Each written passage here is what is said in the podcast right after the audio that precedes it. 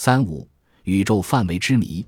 我们现在所谈到的宇宙大小，是指可见的宇宙，也就是以我们人类生活的地球为一个球体，它的半径是从大爆炸及宇宙作为一个点诞生，并开始向外迅速膨胀以来光所通过的空间。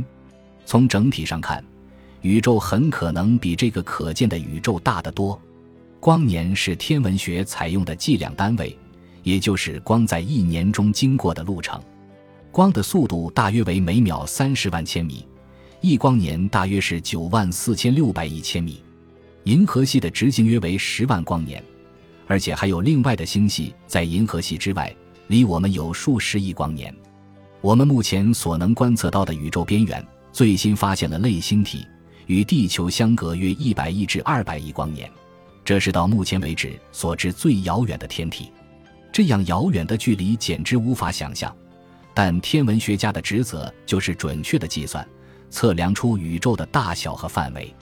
假如天文学家可以找到一支标准蜡烛，也就是某个类星体，它有稳定亮度，特别显眼，远隔半个宇宙也能够看见，那么这个问题便不再是谜。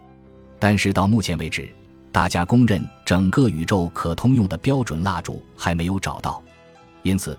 天文学家运用这一基本方法时，通常采取一种分布方式，这就是设立一系列标准蜡烛，每一步的作用就是测定下一步。